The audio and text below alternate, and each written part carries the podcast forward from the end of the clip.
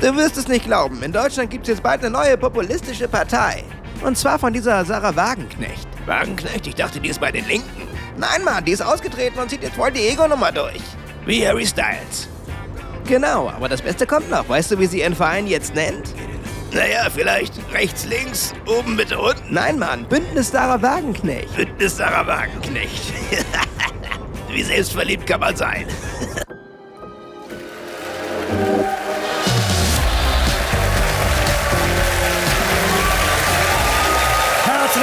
Herzlich willkommen zu Extra 3.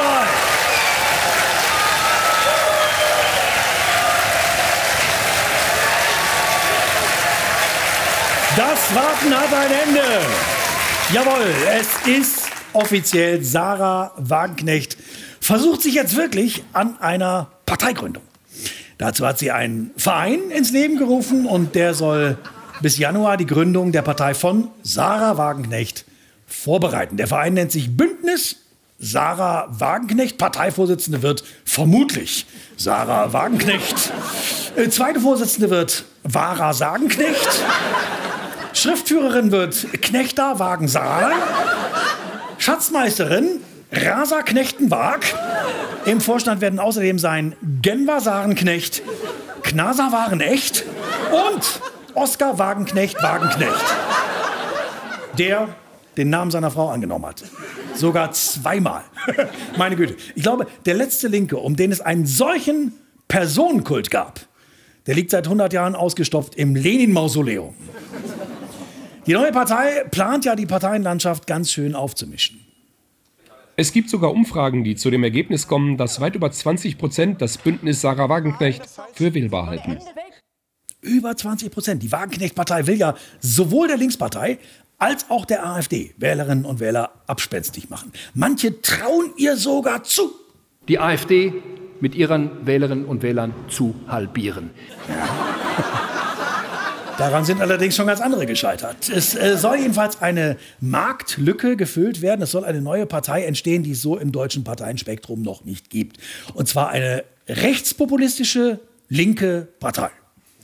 Wagenknecht ist ja für Umverteilung und sie will die Grenzen dicht machen. Sie ist gegen Waffen für die Ukraine, gegen Gendern, aber auch gegen Nazis. Sie ist sozialistisch, pro Putin, anti-woke und macht dazu noch auf glamourös. Also eine ganz neue, eine ganz eigene Mischung aus AfD, KPDSU und Chanel Nummer 5. Hat uns gerade noch gefehlt. Ja. Es splittert sich zurzeit alles auf, die Parteienlandschaft verändert sich und wir wissen ja auch, der Meinungskorridor ist zu eng in Deutschland. Man darf ja nicht mehr alles sagen. Das sagt Wagenknecht immer wieder und überall. Man darf nicht mehr alles sagen, hat sie auch am Montag wieder gesagt. Die Art und Weise, wie bei uns Debatten geführt werden, wo jeder, der von der dominanten Meinungsblase abweicht, ganz schnell diffamiert und stigmatisiert wird, das ist einer Demokratie unwürdig. Völlig richtig. Wir brauchen eine Vielfalt der Stimmen und da finde ich es auch nur konsequent, dass man einen Verein gründet, der den Namen einer einzelnen Person trägt. Wobei, ganz allein ist sie natürlich nicht. Wagenknecht ist gemeinsam mit neun weiteren Bundestagsabgeordneten aus der Linken ausgetreten, will aber vorerst mit den anderen in der Fraktion bleiben und ihr Mandat behalten. Aus Gründen. Also ich bin fest davon überzeugt, das sagen mir auch viele Menschen, dass damals trotz des schlechten Ergebnisses auch noch viele eben die Linke gewählt haben. Nicht zuletzt, weil ich auch in der Linken bin. Deswegen finde ich, dass ich auch alles moralische Recht habe, mein Mandat mitzunehmen. Ja, ja, ja, ja, ja, natürlich. Äh, Im Sinne von, nee, eigentlich nicht. Denn die Linke ist ja nur im Bundestag, weil drei Abgeordnete ein Direktmandat gewonnen haben. Wagenknecht hatte keins gewonnen. Aber das sind so Details, mit denen sie sich nicht groß aufhält. Ab Januar will sie dann als Abgeordnete ihrer eigenen Partei im Bundestag sitzen und dann wird die Fraktion der Linkspartei zur Gruppe. Sie wird den Fraktionsstatus verlieren, sie wird zur Gruppe, das kostet die Linke viel Geld, sie werden Mitarbeitende entlassen müssen, aber das stört Sarah Wagenknecht natürlich nicht, denn Arbeitslose sind ja genau die Klientel, um die sie kämpft. Und was sagen die Linken? Aus meinem Kreisverband sind vor sechs Wochen 20 von knapp über 200 Genossinnen und Genossen ausgetreten, ähm, wegen der, deren Namen wir nicht nennen wollen. Sie nennen nicht mal mehr ihren Namen. Wie bei dem Bösewicht in Harry Potter. Aber wie so oft bei Trennungen wird ja nach außen hin betont, dass alles so schlimm gar nicht ist. Nein, wir haben das im Griff. Das sagt auch die ebenfalls ausgetretene ehemalige linke Fraktionschefin Amira Mohamed Ali. Wichtig ist uns zu betonen, dass wir ohne Groll gehen und wir nehmen trotz aller Schwierigkeiten auch viele gute Erinnerungen an unsere Zeit in der Linken mit. Ja, Sie nehmen nicht nur gute Erinnerungen mit. Ähm, der neue Geschäftsführer des Bündnisses, Sarah Wagenknecht, Lukas Schön, war bis vor kurzem Geschäftsführer der Linken in Nordrhein-Westfalen. Und Schön steht unter Verdacht des Datendiebstahls. Denn Lukas Schön soll gleich mal schön die Mitgliederdatei der Linken kopiert und mitgenommen haben, weshalb gegen ihn Strafanzeige erstattet wurde. Kontakte braucht die neue Partei, natürlich. Und außerdem braucht sie Geld. Deswegen ging es auf der Pressekonferenz auch auffällig häufig um dieses eine Thema. Politik braucht Geld, das ist nun mal die Wahrheit. Deswegen brauchen wir wirklich dringend äh, die Unterstützung. Äh, wir sammeln Spenden. Und wir hoffen sehr, dass wir da auch ähm, eben die entsprechenden Mittel dafür bekommen. Für diese große Aufgabe benötigt der Verein jetzt Spenden. Hunderte Millionen oder sogar Milliarden. Ja, die Partei braucht Spenden und schon mit einer kleinen Spende kann man viel Gutes tun. Man kann den Ärmsten der Armen helfen. Oder auch Sarah Wagenknecht. Man kann helfen bei der Umsetzung von Wagenknechts Politik, ihrer Energiepolitik zum Beispiel.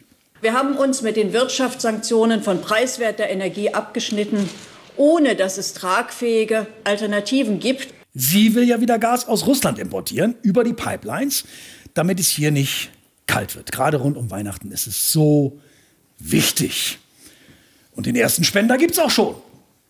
Gut. Ganz streng genommen haben ja nicht wir den Gashahn zugedreht, sondern Putin hat das gemacht. Aber auch das sind so Details, mit denen sich eine Sarah Wagenknecht nicht aufhalten kann.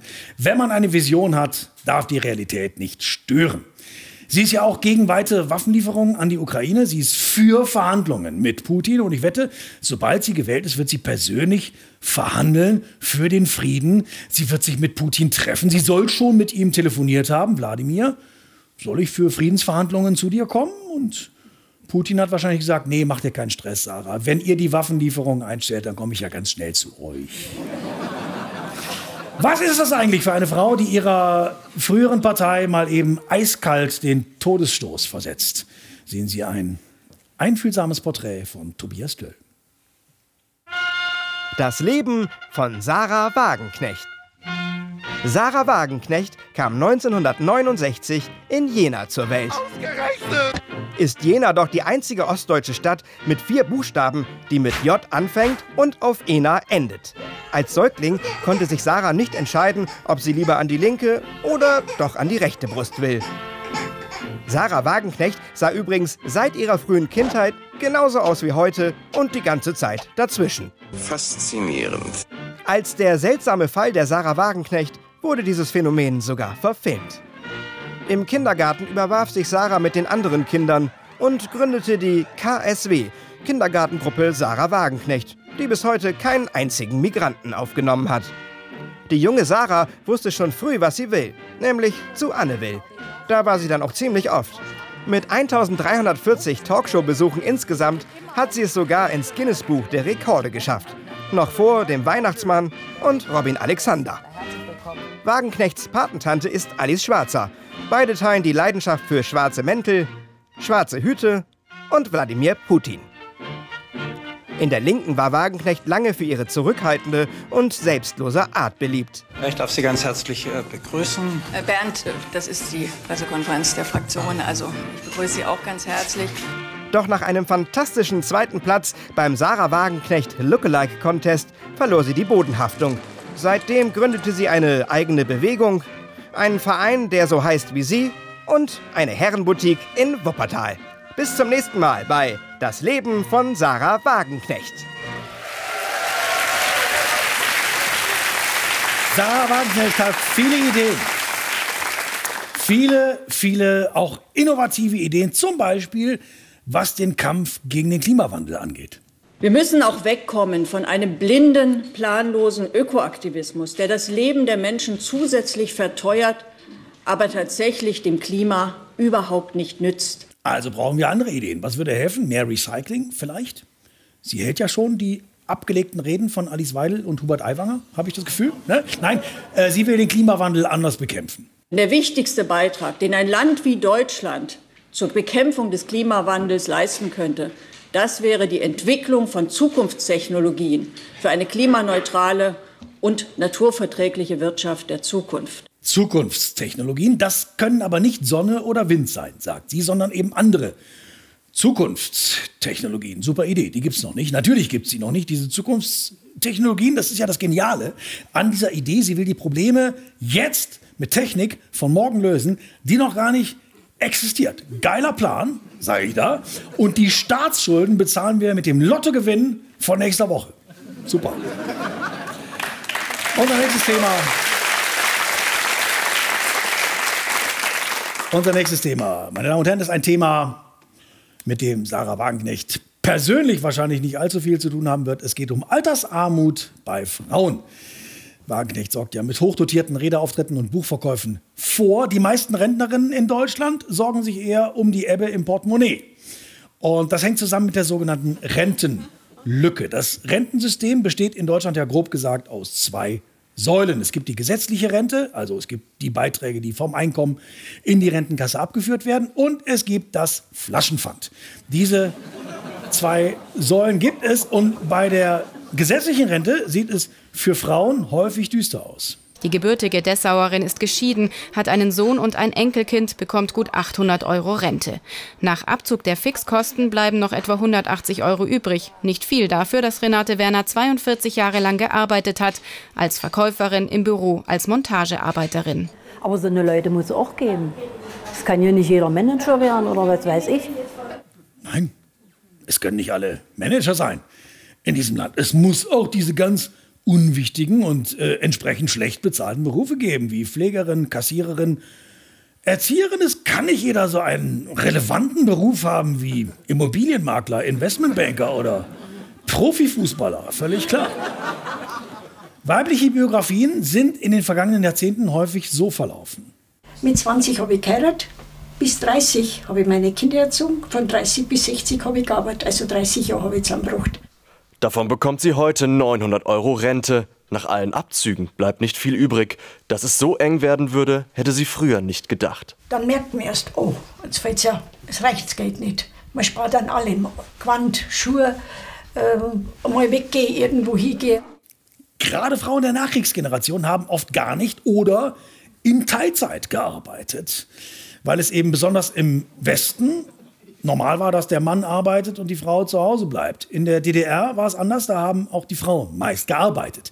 Aber wie war der Alltag der Frau im Westen? So. Die 50er Jahre werden zum Jahrzehnt der deutschen Hausfrau als Dienstleisterin ihres Mannes. Hier dein Frühstück und dein Hut, deine Tasche. Ah, beinahe hätte ich es vergessen. Was willst du heute Abend essen? Wenn du mich so reizend fragst, koch doch, was du selbst gern magst. Doch, das hast du selbst gemacht. Ja. Wie schön. Heute dem Gatten treu ergeben, später von der Stütze leben. Und auch heute gilt ja, wenn man als Frau im Alter nicht arm sein will, dann sollte man frühzeitig die richtigen Weichen stellen. Ja, ich bin schon total aufgeregt. Heute ist ja mein erster Tag. Luisa, Schatz, vergiss dein Pausenbrot nicht. Wird ein langer Tag. Willst du es dir nicht doch noch mal überlegen? Nö. Eigentlich würde ich jetzt mit meinen Freundinnen zur Schule gehen. Doch seit heute ist alles anders. Ich gehe zum ersten Mal zur Arbeit in der Autowerkstatt.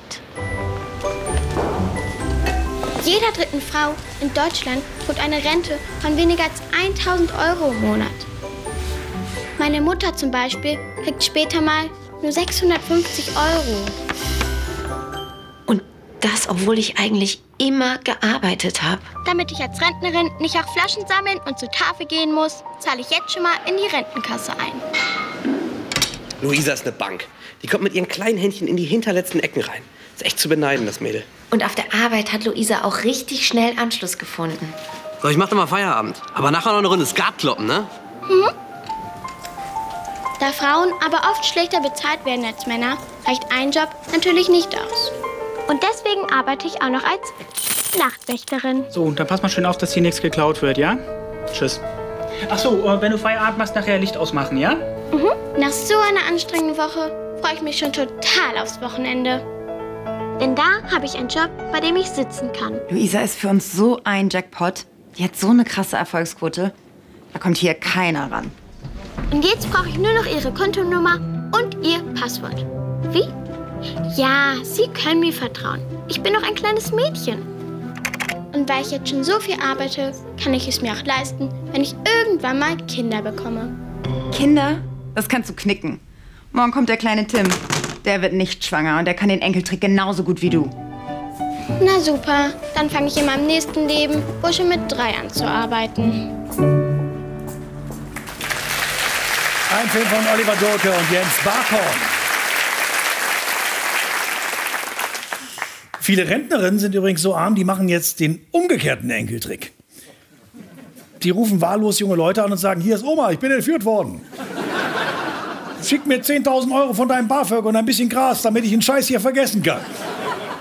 Es gibt noch einen weiteren Grund dafür, dass Frauen im Alter häufiger von Armut betroffen sind als Männer. Und das ist das Ehegattensplitting, zu Deutsch Ehegattenspaltung. Klingt nach häuslicher Gewalt, heißt aber, dass die Partner ihr Einkommen zusammenlegen und dass es gemeinsam versteuert wird. Und wenn der eine Partner sehr viel verdient und der andere gar nichts, dann ist die Steuerersparnis maximal. Und meistens verdient der Mann ja immer noch mehr als die Frau. Das heißt, durch das Ehegattensplitting wird nach wie vor staatlich gefördert, dass Frauen auf Berufstätigkeit verzichten. Das hat indirekt auch Auswirkungen auf ihre spätere Rente. In der klassischen Ehe in Westdeutschland ne, gibt es dann eben den Zahnarzt und ja, es war früher so, ich kann mich erinnern, als ich klein war, da war dann der Zahnarzt verheiratet äh, mit seiner Frau und das war die Zahnarztfrau. Immerhin, also sie hat nicht nichts gemacht, sie war Zahnarztfrau, das war quasi ein eigener Beruf. Als Zahnarztfrau werde ich oft nach Perlweiß gefragt. Meine Antwort? Ich kenne nichts Besseres gegen Zahnbelag als Perlweiß, das Schönheitszahnweiß mit der frische Formel. Ja, äh, ein Fulltime-Job, ist klar. Ne? Also die Zahnarztfrau weiß, wovon sie spricht. Im Falle einer Scheidung steht sie als Ex-Zahnarztfrau natürlich häufig nicht mehr so gut da. Vorbildlich ist immer, wenn man sich schon als junger Mensch ums Alter kümmert. Rente, Altersvorsorge und so weiter machen viele nicht, weil es natürlich auch kompliziert ist, gerade in einer Welt, in der sich alles permanent wandelt. Das überfordert Frauen und Männer gleichermaßen. Sieht man ja bei Fabi Rommel.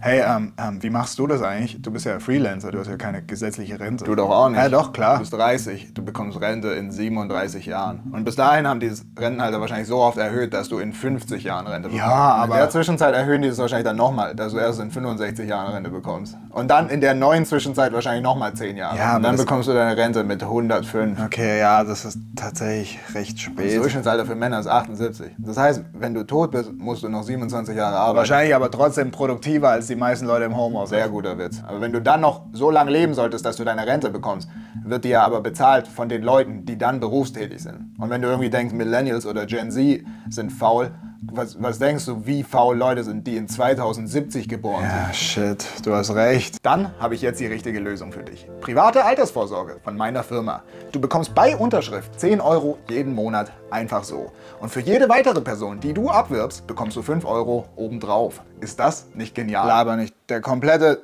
Vortrag war nur da, um mir ein Schneeballsystem zu verkaufen. Ich kann, glaube eine Woche nicht mehr pennen deswegen. Ganz genau. Bist du dabei? Was? Nein, so eine Scheiße mache ich. Und wenn du jetzt unterschreibst, bekommst du einen Wasserball gratis dazu. Was? Wofür brauche ich Ein eine- Wasserball im Weltkugeldesign.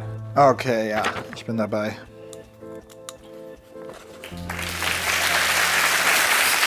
Danke, Fabi Rommel.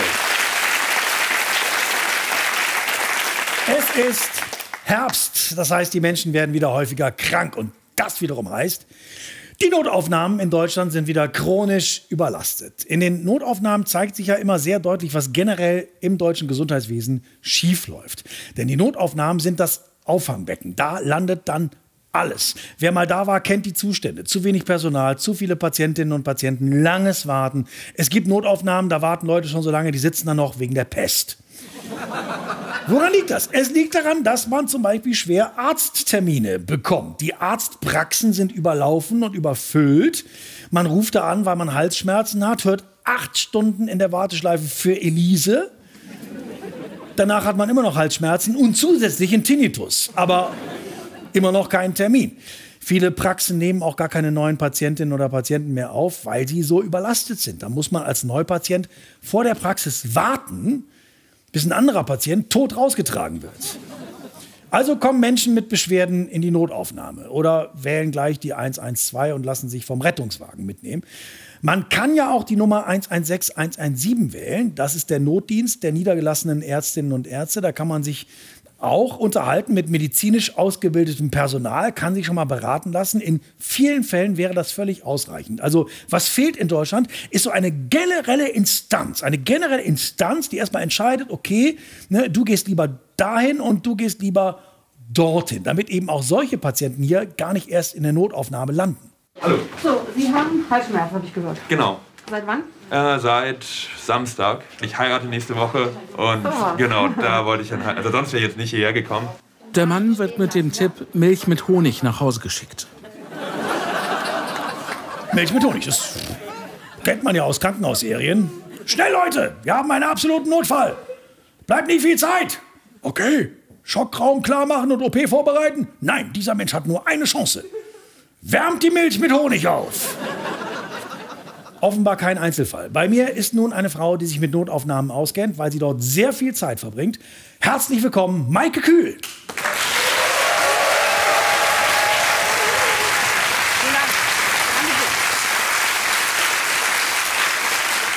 Ja, vielen Dank für den Applaus. In der Tat, Herr Ehring, ich kenne mich aus und ich kann Ihnen sagen, in der Notaufnahme, da sieht man Schicksale. Schlimm. Ja, die Leute sind völlig fertig, total kaputt. Und dann kommen ja auch noch die Patienten dazu. Und Sie sind Patientin? Ja, ich bin Profi-Patientin mit Senatorstatus. Oft bin ich abends die Erste, die kommt und morgens die Letzte, die geht. Und warum ist das so? Haben Sie eine chronische Erkrankung? Ja, ja, ich habe die Bagatellen. Die Die Bagatelle. Bagatellen, ja, das darf man nicht auf die leichte Schulter nehmen. Das, das kann ein abgebrochener Fußnagel sein, ein Juckreiz oder so, so ein Kratzen am Hals. Ja. Ah, mit Kratzen im Hals geht man ja eigentlich zur Hausärztin. Ja, da war ich doch. Die hat gesagt, ich soll den Rollkragenpulli ausziehen. Na, wissen Sie, da war Freitagabend, ich wurde nervös und habe ich gedacht, ach, holst du dir doch noch mal besser eine zweite Meinung ein. Ja, aber Notaufnahmen sind ja gedacht für akute Notfälle, wie der Name schon sagt. Ja, weiß ich doch, Herr Ehring. Neulich hatte ich eine akute Virusinfektion.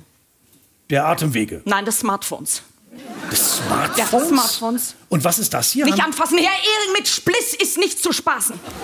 Bitte, au. Frau Kühl, Sie wissen, in Krankenhäusern in Deutschland herrscht Personalmangel. Ja, das brauchen Sie mir doch nicht zu erzählen. Ja, vor zwei Wochen musste ich zusehen, wie 78 Notfälle vorgezogen wurden. Nur um dann zu erfahren, dass meine Lieblingschirurgin ein Burnout hat. Dabei hatte ich wirklich so eine ganz fiese Blase am Fuß.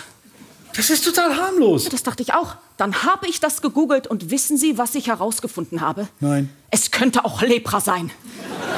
Das wollte ich dann doch lieber abklären lassen. Aber doch nicht nachts oder am Wochenende in einer Notaufnahme. Zur Not auch in einer Notaufnahme. Herr Ehring, wie oft denkt man, das ist nur ein harmloser Mückenstich? Ja, juckt ein bisschen, geht von selber wieder weg. Von wegen, das wird größer, das entzündet sich, das eitert. Und ehe Sie sich's versehen, haben die Parasiten in der offenen Fleischwunde schon ihren eigenen Bürgermeister gewählt. Äh, ein ziemlich abwegiges Szenario, würde ich sagen. Das sagen Sie so keineswegs. Erst letzte Woche musste ich fünf Stunden in der Notaufnahme warten. Und wissen Sie, was man herausgefunden hat? Nein. Ich hatte eine sinistropedale Obdomission mit transienter Parästhesie. Und das bedeutet? Mein linker Fuß war eingeschlafen. Vom langen Warten, Herr Ehring. Ja, danke für diese Einblicke. Maike Au. Kühl.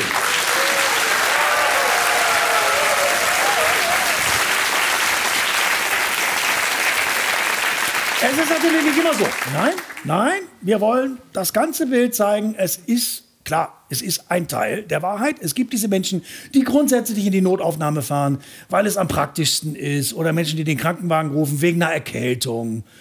Und dann lassen sie sich auf halber Strecke an der Disco rauswerfen, weil es billiger ist als ein Taxi. Aber es gibt auch die Patienten oder Patientinnen, die zu lange warten. Natürlich sollte man in Notfällen wirklich schnell handeln. Wie findet man nun raus, ob es sich um einen Notfall handelt oder nicht? Ich als Zahnarztfrau werde oft danach gefragt. Auf jeden Fall handeln sollten Sie bei folgenden Symptomen. Erstens, Sie gucken das Sommerhaus der Stars und haben überhaupt keinen Impuls umzuschalten. Zweitens, der Bofrostmann hat plötzlich eine Kapuze auf und eine Sense in der Hand. Und drittens, Ihre Kinder fangen an, sich ums Erbe zu streiten. Vielleicht als kleine Faustregel noch. Wenn Sie das Gefühl haben, jetzt geht es mir so schlecht, dass ich nicht mal mehr in der Lage bin, ins Krankenhaus zu fahren, dann sollten Sie ins Krankenhaus fahren. Unter uns, man kann ja woanders viel schöner rumsitzen als in der Notaufnahme. Natürlich nur, wenn es erlaubt ist. Jens Barkhorn. So ein Shoppingtag in der Bonner Friedrichstraße kann anstrengend sein. Deshalb hat Einzelhändler Tobias Binder eine nette Sitzgelegenheit vor sein Geschäft gestellt. Wir sind hier umgeben von der Gastronomie. Es gibt also sehr, sehr viele Außenbereiche, wo man sich hinsetzen kann. Allerdings dann auch nur, wenn man dort halt auch Speisen und Getränke verzehrt. Und wir finden das eigentlich eine schöne Möglichkeit für Leute, die sich einmal mal kurz ausruhen wollen. Einfach mal ausruhen. Tolle Idee. Unruhig hingegen wurde die Bonner Stadtverwaltung. Ja, wir waren erstmal total verwundert, dass wir auf einmal Post gekriegt haben von der Stadt Bonn und dass uns gesagt worden ist, dass wir da unerlaubt äh, Sitzmöglichkeiten schaffen. Wer seinen Kunden eine Pause gönnen möchte, muss natürlich die Regeln beachten. Die Stadt teilt auf Anfrage mit. Allgemein ist es so, dass alle Gegenstände erlaubnispflichtige Sondernutzungen darstellen. GastronomInnen können Sondernutzungserlaubnisse für das Aufstellen von Außengastronomiemöbeln erhalten. Tja, weil man die Klamotten von Tobias Binder nicht essen kann, ist er kein Gastronom. Aber er ist Händler und kann Waren verkaufen. Und wer sagt, dass er nur Kleidung anbieten darf? Wir sind im ständigen Austausch hier mit den anderen Geschäftsinhabern und da haben wir halt dann den Tipp bekommen, dass wir ähm, das als Ware deklarieren könnten, indem wir ein Preisschild draufkleben und dann könnten wir das auch offiziell als Warenauslage und als Warenpräsentation anmelden. Genau, es ist keine Sitzgelegenheit, sondern eine Warenpräsentation, die interessierte Kundinnen und Kunden natürlich auch mal ausprobieren müssen. Dagegen kann auch die Stadt nichts mehr sagen und gibt grünes Licht. Ich finde das total super mit der Bank.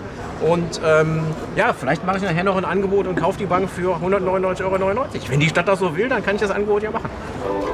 Und dann aber schnell, denn bei diesem Spottpreis kann keiner widerstehen.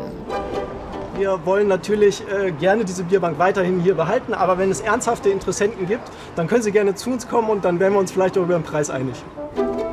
Und wenn wirklich jemand so viel Geld hinblättert und die Bierzeltgarnitur mitnimmt, müssen Sie ja nicht gleich auf der Fensterbank sitzen, Herr Binder.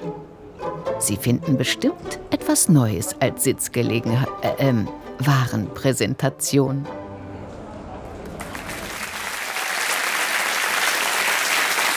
Die letzte Generation hat ja mit ihren Klebeprotesten die gesamte Gesellschaft gegen sich aufgebracht. Und Greta Thunberg macht nun ihrem Bündnis Fridays for Future auch überhaupt keine Ehre mit ihren kruden Pro-Palästina-Statements.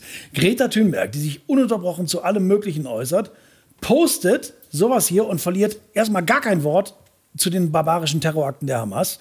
Und nachdem es dann massive Kritik gab, hat sie mürrisch erklärt, es versteht sich von selbst, so dachte ich zumindest, dass ich gegen die schrecklichen Angriffe der Hamas bin.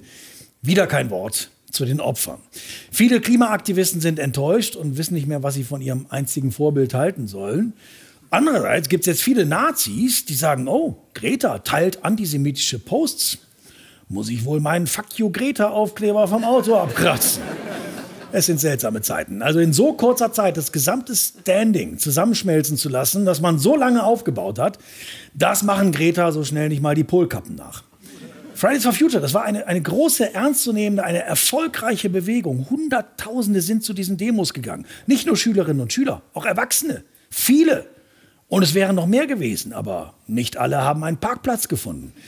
Es gab dann auch äh, Scientists for Future, es gab Artists for Future, es gab Parents for Future, es gab Grandparents for Future, es gab auch die Dad for Future, das waren die klimaneutralsten von allen. Wenn man jetzt aber Fridays for Future nicht mehr ernst nehmen kann und die letzte Generation nur Wut erzeugt, was gibt es dann noch? Gab es eigentlich vor Fridays for Future schon Klimaaktivismus? Gab es? Ja. Greenpeace. Greenpeace, die Rolling Stones unter den Umweltschützern. Greenpeace gibt es schon so lange. Die haben sich schon für den Erhalt von Tierarten eingesetzt, die bei Jurassic Park mitgespielt haben. Greenpeace wurde 1971 gegründet und war früher richtig hip. Greenpeace wurde bekannt mit diesen spektakulären Aktionen mit den Schlauchbooten, mit denen sie dann Ölplattformen besetzt haben. Wham, mit dem Schlauchboot. Und Walfänger abgedrängt haben. Wham, mit dem Schlauchboot. Und Schornsteine besetzt haben. Da war kein Wasser, scheißegal. Irgendwo in dem Qualm, ja, ist ein Schlauchboot. Wham. Greenpeace. Das waren Helden. Betonung auf waren. Denn Seien wir ehrlich, die wirklich großen, die heldenhaften, die schlagzeilenträchtigen Aktionen, die sind schon eine Weile her. Und es gibt inzwischen auch immer mal Kritik an der Organisation. Zum Beispiel daran, dass Greenpeace sehr zentralistisch vom Mutterhaus aus geführt wird.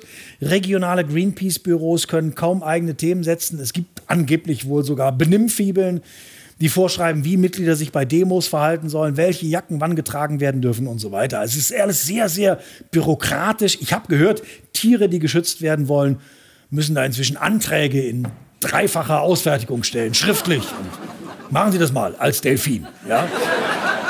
Man hört auch immer mal wieder von Aktionen, die schiefgegangen sind, wie hier in Peru. Spektakulär wollte Greenpeace zu mehr Klimaschutz aufrufen und Aufmerksamkeit erlangen. Das haben die Umweltschützer auch geschafft, aber anders als gedacht. Denn ausgerechnet auf dem Gelände des streng geschützten Weltkulturerbes der berühmten Nazca-Linien ist Greenpeace rumgetrampelt. Das hat für ziemlich schlechte Stimmung am Konferenzort gesorgt. Dumm gelaufen. Das berühmte Schiff Rainbow Warrior wurde unter sehr schlechten Arbeits- und Umweltbedingungen in Bangladesch abgewrackt. Und spektakulär daneben gegangen ist auch eine Aktion bei der Fußball-EM vor zwei Jahren. Eine Protestaktion, die Leben hätte kosten können. Das EM-Auftaktspiel der Nationalmannschaft genutzt als Plattform für diesen Flug eines Umweltaktivisten. Gefährlich. Der Pilot touchiert die Stahlkonstruktion des Stadions, verletzt zwei Menschen. Zugegeben, er hat immer noch eine bessere Figur gemacht als das deutsche Team an dem Abend. Aber vielleicht war auch gerade das seine Botschaft. Fliegen ist scheiße. Greenpeace bräuchte wohl mal wieder ein paar zeitgemäßere Aktionen. Aber jetzt anfangen freitags Schule zu schwänzen, nur weil sich gerade Fridays for Future zerlegt, jetzt Schule schwänzen, schwierig. Wenn die Mitglieder 1987 ihren Schulabschluss gemacht haben und vielleicht auch nicht mehr alle Ziele von Greenpeace vorbehaltlos unterstützen. Der Pressesprecher Jan Hase sagt zum Beispiel, sobald unsere Kampagnen auf Änderungen des persönlichen Verhaltens zielen, kriegen wir massiv Gegenwind. Ich habe euch 30 Jahre unterstützt, jetzt ist Schluss. Ich lasse mir doch von euch nicht mein Auto nehmen. Ja, die Fördermitglieder wollen ihre Karren behalten. Früher kämpften sie für den Wal, den Seehund und den Mammutbaum. Heute für den Jaguar, den Mustang und den Duftbaum. Das klassische Greenpeace-Fördermitglied wird immer bürgerlicher und die Mitgliedschaft ist dann für viele eher so eine Art Ablassbrief, während sie ihr Boomerleben weiterführen. Motto: gestern Schlauchboot, heute AIDA. Also da bräuchte es wohl mal eine innovative PR-Kampagne, die wieder so richtig aufrüttelt.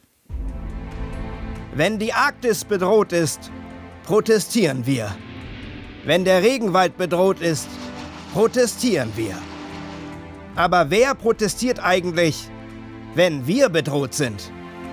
Jahrzehntelang haben wir Ölplattformen belagert, unsere Boote vollgekotzt und Wale gerettet. Und die orgeln nur blöd rum, anstatt zu helfen. Jetzt sind wir mal dran. Retten Sie Greenpeace, schützen Sie Schützer. Nur mit Ihrer Unterstützung können wir in Berlin mal eine Bremsspur dalassen. Den Meeresspiegel nach unten drücken und Schwung in arschlangweilige Fußballspiele bringen. Wenn wir draufgehen, stirbt auch das Ökofuzzi-Interview. Das Interview vom Bücherregal. Das Interview mit noch jemandem, der was dazu sagt. Die Schlauchbootindustrie. Und das gute Gewissen für wenig Geld. Mal eben einen Zehner online aufs Spendenkonto abgedrückt und schon kann man beruhigt übers Wochenende nach Ibiza ballern. Oder ordentlich Diesel rausblasen. Mit einem Viertwagen. Spende gut, alles gut. Das ist Greenpeace. Das ist geil.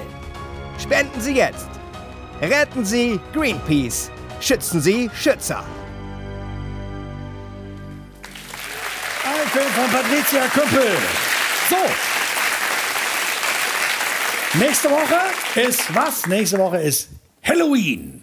Halloween, ein Fest, äh, das aus den USA eingewandert und in unser Brauchtum übergegangen ist. Und gleichzeitig in unser Brauchtum übergegangen ist ja auch das Meckern darüber, dass Halloween inzwischen in unser Brauchtum übergegangen ist.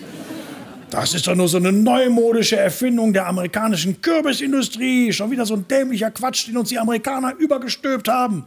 So wie Junggesellenabschiede, American Football, Demokratie. Ja, was soll das alles?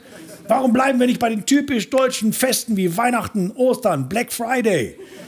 Die sind doch ohnehin viel besser. Ich meine, das Martinsfest ist doch viel schöner, hat auch mehr Inhalt. St. Martin, da hört man nicht dieses debile Süßes oder Saures. Beim christlichen Martinsfest, da werden feinsinnige Zeilen gesungen wie Rabimmel, Rabammel, Rabum, Bum Bum. Und da geht's auch, inhaltlich geht's um Menschlichkeit, weil ja der heilige Martin mit einem Bettler seinen Mantel geteilt hat. Sorry, ich frage mich wirklich, seit ich klein war, was ist daran eigentlich so großartig? Der heilige Martin war wohlhabend, er war römischer Offizier und war auf dem Weg nach Hause, sieht einen Bettler, gibt ihm einen halben Mantel. Was nützt denn ein halber Mantel? Er hätte dem Bettler ohne weiteres den ganzen Mantel geben können und sich an der nächsten Ecke bei Peek und Kloppenbock einen neuen kaufen können. Und dann heißt es immer, bei Halloween geht es ja nur um Konsum. Das ist ja komplett durchkommerzialisiert. Ja, ganz anders als Weihnachten. Weihnachten ist ja völlig unkommerziell. Dieses zarte kleine Fest, Weihnachten, wo ja bei Christi Geburt die Heiligen Drei Könige mit ihren Gaben kamen. Einer Playstation, 300 Paar Socken und einem Gutschein für einen Sexshop. Ein Fest, vor dem man auf wunderbar bescheidene Weise tagelang durch die Städte rennt, um Schwachsinn zu kaufen, die keiner braucht. Wo auch der letzte Müll, den eine Gesellschaft produziert, noch zu Geld gemacht wird. Wo aus Altöl und Zimt ein klebriges Heißgetränk für 5 Euro hergestellt wird. Ein Fest, bei dem man drei Tage lang aufeinander hockt, die Cholesterinwerte mit ausgeweideten, gebratenen Tieren in die Höhe knüppelt und die immer gleiche Musik hört, die übrigens häufig auch nicht aus Deutschland kommt. Ich sage nur Last Christmas. Ich habe mal nachgeguckt. Wham kommt in der Bibel gar nicht vor. Und keiner der Hirten hieß George Michael. Nebenbei, die gesamte christliche Religion mitsamt all ihren Feiertagen kommt aus dem Nahen Osten. Also alles komplett importiert.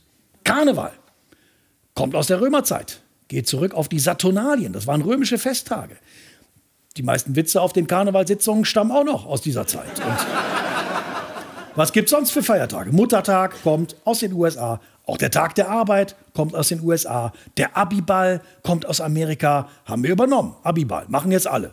Ein Fest, bei dem sich junge Erwachsene so aufbrezeln, dass die Jungs alle aussehen wie Versicherungsvertreter. Und die Mädchen alle aussehen wie Bonbons. Was soll das? Wir machen's. Wir haben's übernommen. Also, was ist dabei? Dass wir unseren Geburtstag feiern, haben wir streng genommen Ägyptern, Griechen und Römern zu verdanken. Also, wenn wir jetzt mal alles streichen, was nicht wirklich deutsch ist an Feiertagen, was bleibt dann noch? Welche Feiertage bleiben dann? Ein einziger. Der 3. Oktober. Ende. Und der wird so gefeiert. Ganz toll. Übrigens ist Halloween keineswegs modern. Halloween ist ja ein Brauch, der kommt aus Irland und ist uralt. Ursprünglich war Halloween ein keltisches Fest, auch Samhain genannt. Unter Leitung von Druiden wurde damit das Ende des einen Jahres und der Beginn des nächsten gefeiert, wie heute an Neujahr. An diesem Tag, so der Glauben, stand auch das Tor zwischen der Welt der Menschen und der Welt der Geister und Götter weit offen. Also von wegen modern. Die Tradition von Halloween ist viel älter als die unserer christlichen Feste. Und Kulturen verändern sich eben. So ist es halt. Und Halloween ist immerhin ein Fest, das Spaß macht.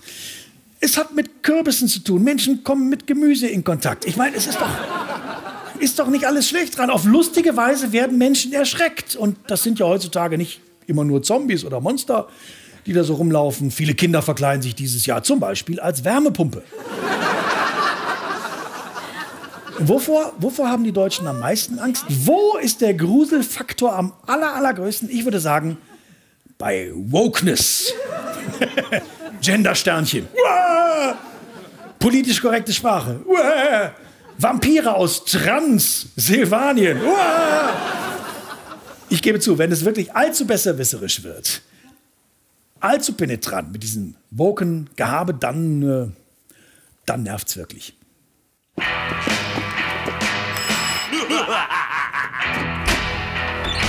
Süßes oder Wokes? Wokes? Was ist Also, es heißt doch Saurus, oder? Und warte mal, wie alt seid ihr überhaupt? Was soll denn diese Altersdiskriminierung? Das ist Ageism.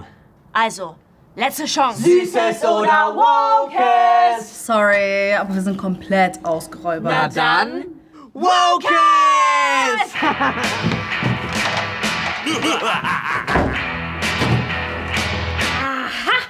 das ist ein klarer Fall von Brownface. Das bin ich nicht.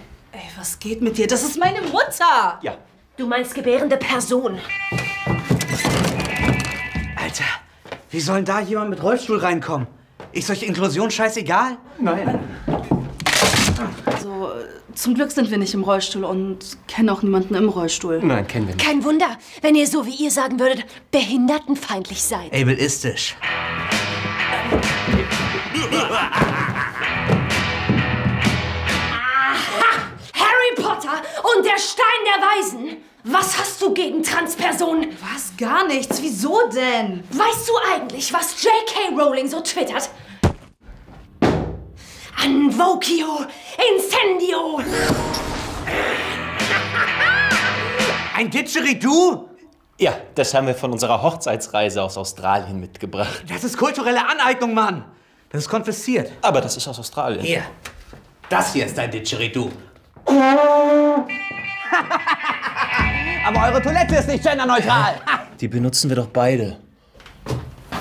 Ach so. Du bist gecancelt!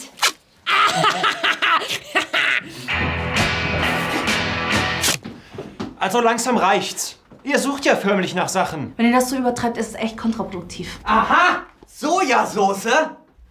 Ey, ihr habt doch gar keine Ahnung, wie Menschen in Asien damit kochen. Ich habe selten sowas Asoziales gesehen wie euch beide. Asozial. Hey, du weißt aber schon, dass es Nazi-Vokabular ist, oder? Nazi-Vokabular? Ey, das glaube ich jetzt nicht! Ey, ich wusste das nicht. Sorry, sorry. Ey, Mann, ey! So Vollidiot! warte! Was ist das? Was ein Horror. Also ab jetzt wähle ich die AfD.